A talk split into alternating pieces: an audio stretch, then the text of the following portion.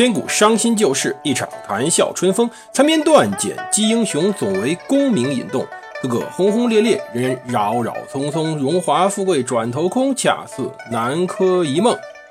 欢迎大家收听蒙头读书。大家好，我是胡蒙，这里是《刘娥传》。今天我们来讲讲祭坟阴。什么叫做祭坟阴呢？坟呢是汾水的汾，阴是阴盛阳衰的阴。坟阴是个地名。上一期我们不是讲到，当时宋真宗赵恒又得了一新儿子老六，起名字叫赵受益。这儿子呢，名义上算是刘娥我们的女主人公生的，所以他很高兴，他就有兴趣把当时的祭祀活动继续推进下去。当然，这里呢只是调侃而已。事实上，宋真宗赵恒这种专业皇帝，就是说受过专业的皇帝教育，并且有很多的政治培训的皇帝。他也许政治手腕不太强硬，但是不能说他政治的想法不够熟练。刚开始可能祭祀活动，比如说封禅泰山，只是说想满足一下、安慰一下自己受伤的心灵。王钦若同志挑起来的嘛，深深的伤害了他，并且呢，顺便把寇准给坑了。但实际上，宋真宗赵恒真的有这么蠢吗？仅仅因为自己心里的一点点不舒服，就去搞这么大的活动？让天下人笑话，完全不是。一个政治人物所做的很多行为，尤其政治行为，必然有很高的政治目的。很绕口是吧？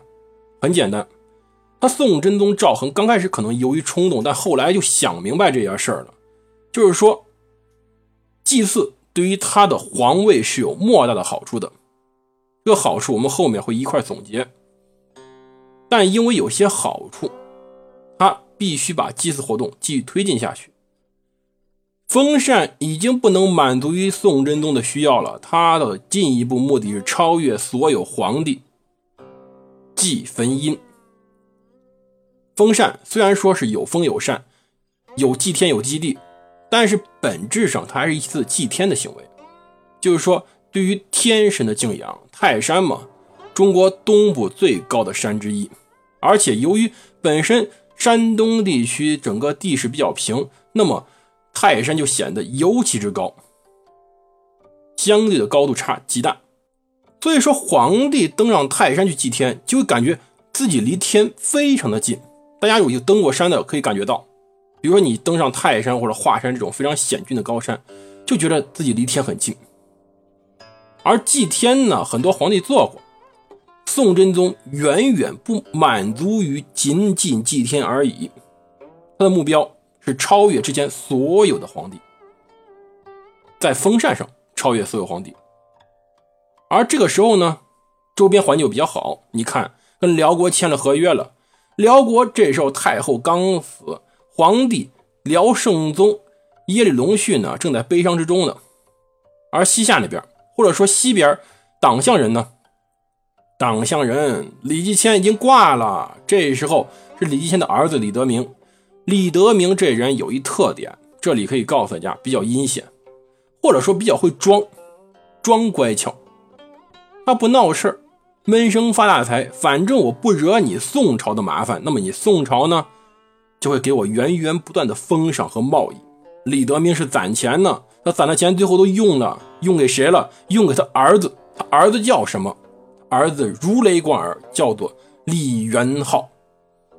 多少有点历史常识的都知道这个名字代表什么？代表着宋朝一百年的麻烦以及宋朝不断的杀戮与血腥。那么，至少这时候天下太平，宋真宗继续推进自己的祭祀活动。转哪儿呢？转汾阴了。汾阴这地儿，听名字。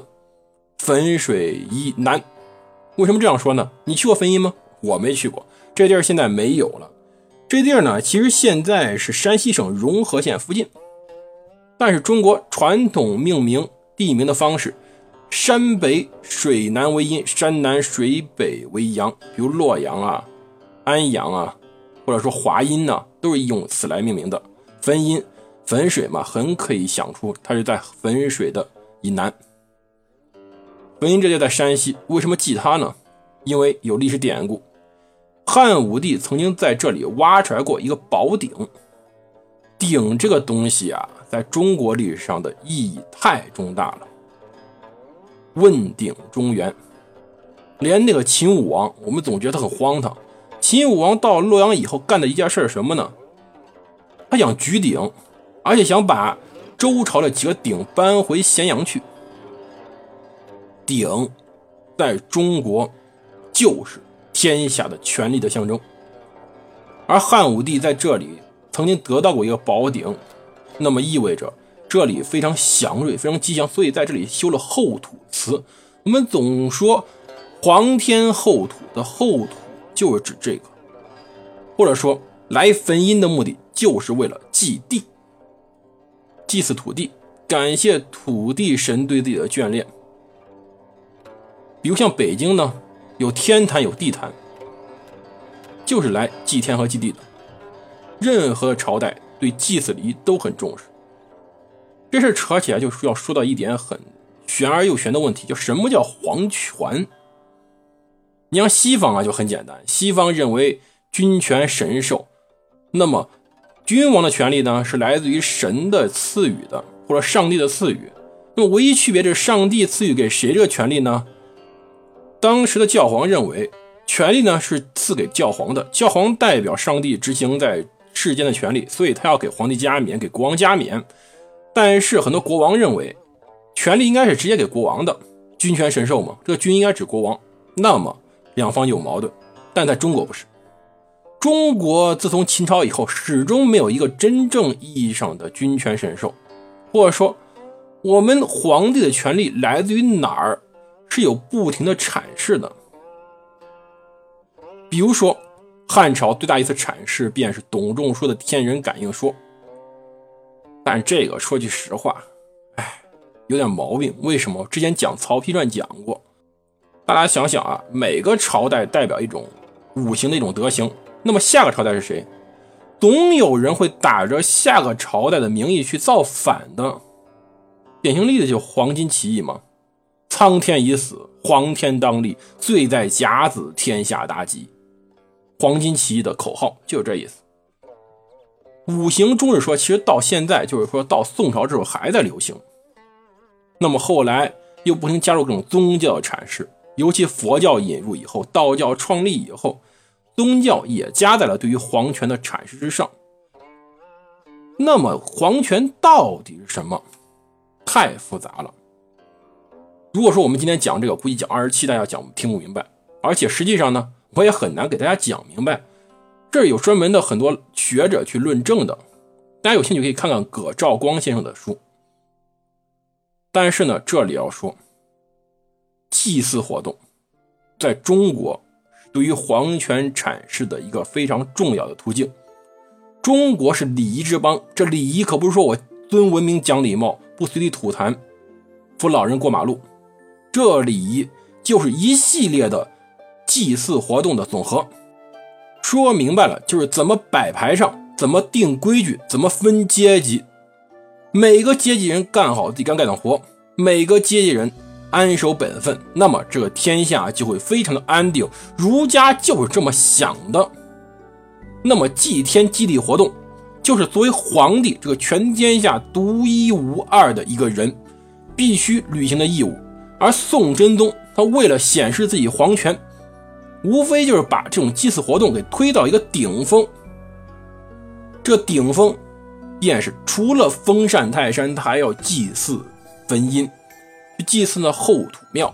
那大家想想，后土庙这地方，坟阴，今天山西省什么地方呢？是中华文明自古发源地啊！中华文明我知道，真正发源地就哪儿呢？山西、河南、陕西这仨省嘛。山西是夏朝，河南是商朝，陕西是周朝。这三朝发源之地，而山西呢，后来又是晋国的地方。这地儿呢，风水还不错，总是会葬很多当时的贵族。贵族陪葬很可能会有鼎陪葬，所以这地儿呀，又是当时的山区，随便一场大雨把墓给冲垮了，鼎给冲出来了，这事不奇怪。所以呢，这地儿就成了一个灵异、非常祥瑞之地。当年汉武帝获得宝鼎，这地儿在这时候，在宋朝就叫做河中府的宝鼎县。宝鼎这种意思是非常有祥瑞的，他赵恒就是要去河中府宝鼎县祭祀后土，来再一次证明，从法理上、从宗教上，或者说从礼仪上证明，他皇权无比合法。他赵恒是天下真正的皇帝，而不是北方那个辽圣宗耶律隆绪。澶渊之盟真正伤害的不是说我结下个城下之盟，这事儿中国汉人不觉得丢人，为什么？汉朝那么强，还要送公主呢。汉武帝打赢了，最后还是和亲管用啊，这事儿不稀罕。可是真正麻烦的是，宋朝正式的承认的辽国的地位，辽宋是平等的，是是兄弟之邦。那么天无二日，民无二主，中国这个天下出现两个皇帝，那么到底谁高谁低？总有个说法。既然打仗不管用，那么我们就比摆排场吧。从礼仪上来说，不停的祭祀活动可以威震华夏，振服四夷。至少在这方面呢，可以让辽朝人多少低下来头。为什么？论起比摆排场，论起什么是中华民族礼仪，你们是学生呢。另外一方面呢，可以安抚国内。老百姓还是信这一套的，一会儿一个祥瑞，老百姓真信。今天大家想想，微博上转个最早说法，说肯德基的鸡，就吃的那个鸡，有四个翅膀，两个鸡腿儿，大家都能信。现在还有人信说速成鸡里面有激素，不能乱吃，为什么呢？因为它长这么快，肯定是吃某种灵异东西长这么快嘛。大家今天对于这种未知事物还有这么多想法，更何况。一千年前的宋朝老百姓没读过书是很愚昧的，大家对于这种口口相传的灵异事件是很相信的。那么祭祀活动既可以镇服外邦，又可以镇服国内民众，那么为什么不干呢？他宋真宗赵恒就开始筹划如何去祭祀坟阴，或者说如何去祭地。